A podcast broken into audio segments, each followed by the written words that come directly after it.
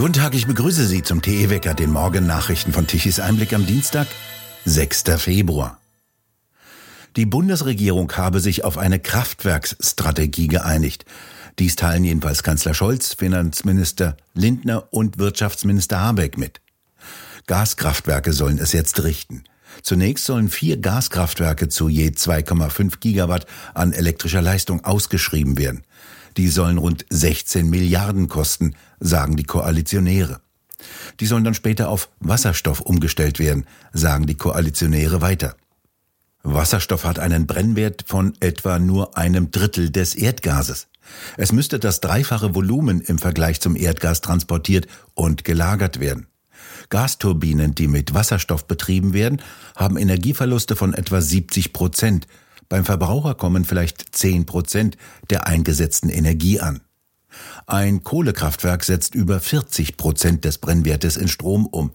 Das sagen die Koalitionäre nicht. Der sogenannte Kohleausstieg soll auf 2030 vorgezogen werden, sagen die Koalitionäre weiter. Die Gaskraftwerke sind nicht rentabel. Sie sollen nur dann laufen, wenn wenig Wind weht und die Sonne nicht scheint. Damit rechnen sich die teuren Anlagen nicht, sondern müssen vom Steuerzahler bezahlt werden.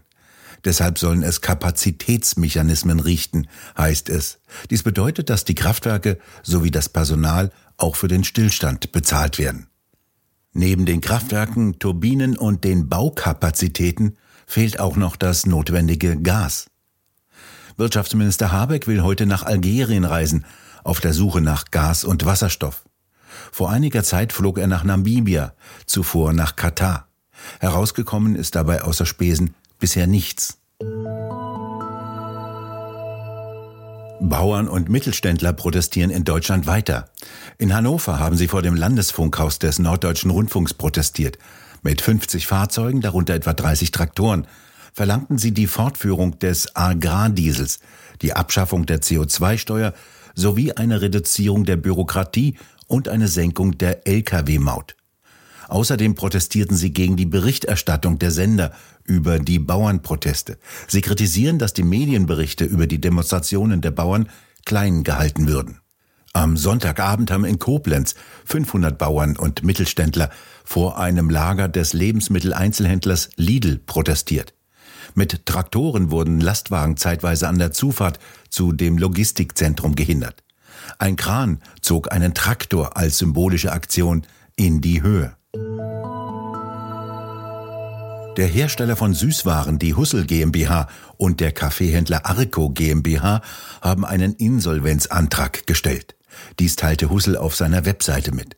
Nachdem die Unternehmen im Jahre 2021 erfolgreich Schutzschirmverfahren durchlaufen hatten, konnten die erzielten Erfolge aufgrund sinkender Einnahmen im Kontext gestiegener Rohstoff- und Personalkosten nicht gehalten werden und machen eine erneute Sanierung erforderlich, heißt es.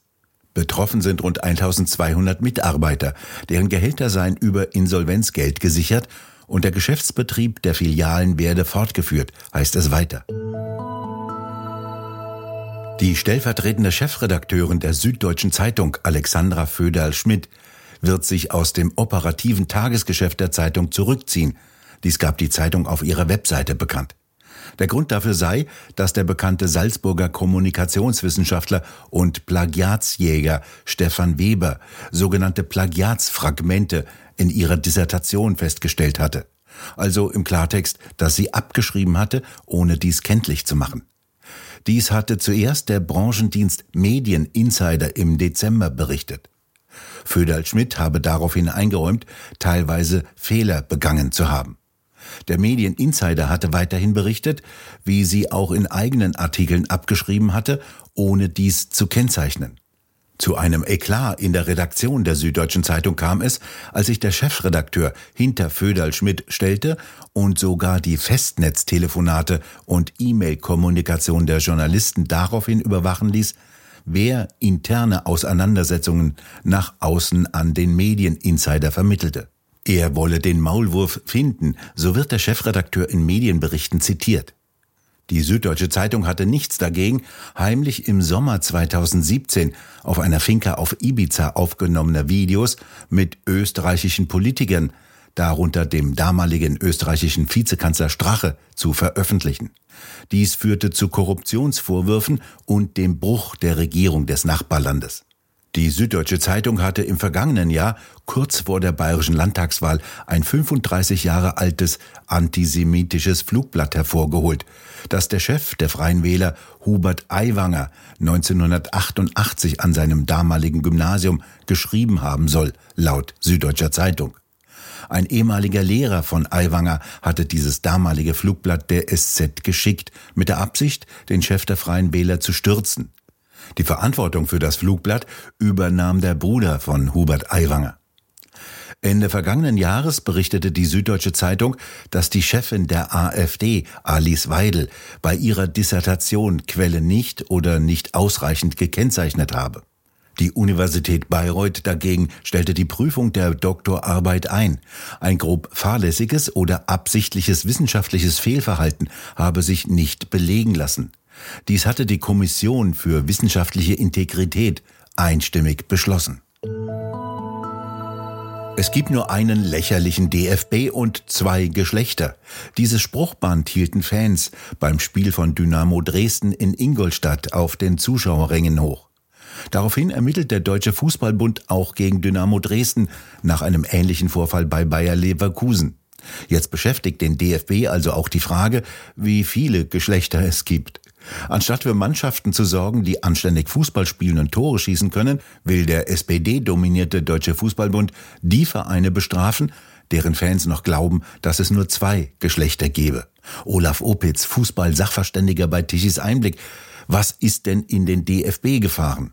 Naja, es ist schon eine irre Welt. Äh, ähm, man hat im Prinzip beim DFB wenig nur gelernt oder was gar nichts. Nach dem Regenbogen-Desaster zur Fußball-Weltmeisterschaft leistet sich jetzt der Deutsche Fußballbund, immerhin der größte Sportbund der Welt, die nächste peinliche Posse. Was war passiert? Ein Fanbanner erregte die politischen DFB-Gemüter wegen der Aufschrift, es gibt viele Musikrichtungen, aber nur zwei Geschlechter. Und für dieses Banner äh, des Bundesligisten Bayer 04 Leverkusen Ende Januar, äh, gezeigt beim grünen Woken SV Werder Bremen in der Kurve, äh, wo, äh, hat das Sportgericht des DFB gleich 18.000 Euro, also sage und schreibe 18.000 Euro Strafe verhängt. Eigentlich ein völlig harmloser Vorgang, aber nicht im Woken Deutschland, unserer selbsternannten Eliten. Denn wir dürfen ja nicht das Geschlecht nur auf Mann und Frau reduzieren, das geht natürlich ganz und gar nicht und schon gar nicht beim DFB und seinem Präsidenten Bernd Neuendorf. Wir erinnern uns, ein Berufspolitiker der SPD, der hat fürs Grobe und Rechtliche ein Sportgericht mit dem Leipziger Richter Stefan Oberholz an der Spitze, der das durchgezogen hat. Übrigens ein Westimport aus in Sachsen, also kein vernünftiger Ossi, sondern ein Wessi, der natürlich sich äh, empört über solche unflätlichen aus seiner Sicht Sprüche, die aber im Stadion völlig lustig sind. Auf welcher Basis entscheidet der DFB dies denn? Der soll sich doch eigentlich um Fußball, Tore und Rasenflächen kümmern. Ja, aber im Spielbericht des DFB nach so einem Spiel wird natürlich auch, äh, werden die Ereignisse im Stadion erwähnt. Also wenn Knaller gezündet werden, Bengalos oder Gegenstände geworfen werden, wie jetzt aus Protest gegen die Kommerzialisierung der deutschen Fußballliga, die Tennisbälle. Also äh, da gibt's dann einen Spielbericht und da stand halt eben drauf, dass die Fans des Bayer Leverkusen dieses Plakat gezeigt haben. Und äh, das Sportgericht hat jetzt sofort durchgezogen. Aber was passiert? Die Bestrafung löst eine regelrechte Fanwelle dagegen aus. Der DFB erntet jetzt ein regelrechtes Spottgericht in den Stadionkurven. Ähm, zwar haben sich sehr gut Menschen, wie Kabarettist Uwe Steimli sie immer nennt auf seiner Bühne, sich sofort über das Geschlechterbanner in den Stadien empört, weil sie natürlich diverse und Transsexuelle auch haben wollen. Doch die Fans, die sind übrigens Gibt es in Wokisch auch schon Fansinnen? Ich weiß es gar nicht. Kontern eben witzig auf dem Platz. Vor allem die robusten Anhänger des bekannten, der bekannten SG Dynamo Dresden haben umgehend nachgezogen. Und diesen Sonntag beim FC Ingolstadt sich mit ihren Kollegen vom Bayer Leverkusen solidarisiert, indem sie ein Banner gezeigt haben im Stadion. Es gibt nur einen lächerlichen DFB und zwei Geschlechter. Also ich kann gar nicht anders sagen, besser kann man es gar nicht formulieren. Bayer 04 Leverkusen bezahlt das doch hoffentlich nicht. Ja, pff, da ist die Frage, gehen Sie in Widerspruch oder knicken Sie ein vor der Wokeness äh, dieses Landes? Äh, und im Netz war natürlich schon eine riesen Spottwelle los, aber es gab auch laut Berliner Zeitung einen linksgrünen Sportreporter aus Dresden, der eine sofortige Stellungnahme vom Verein für dieses Zitat unmögliche Plakat der Dresdner Fans verlangte.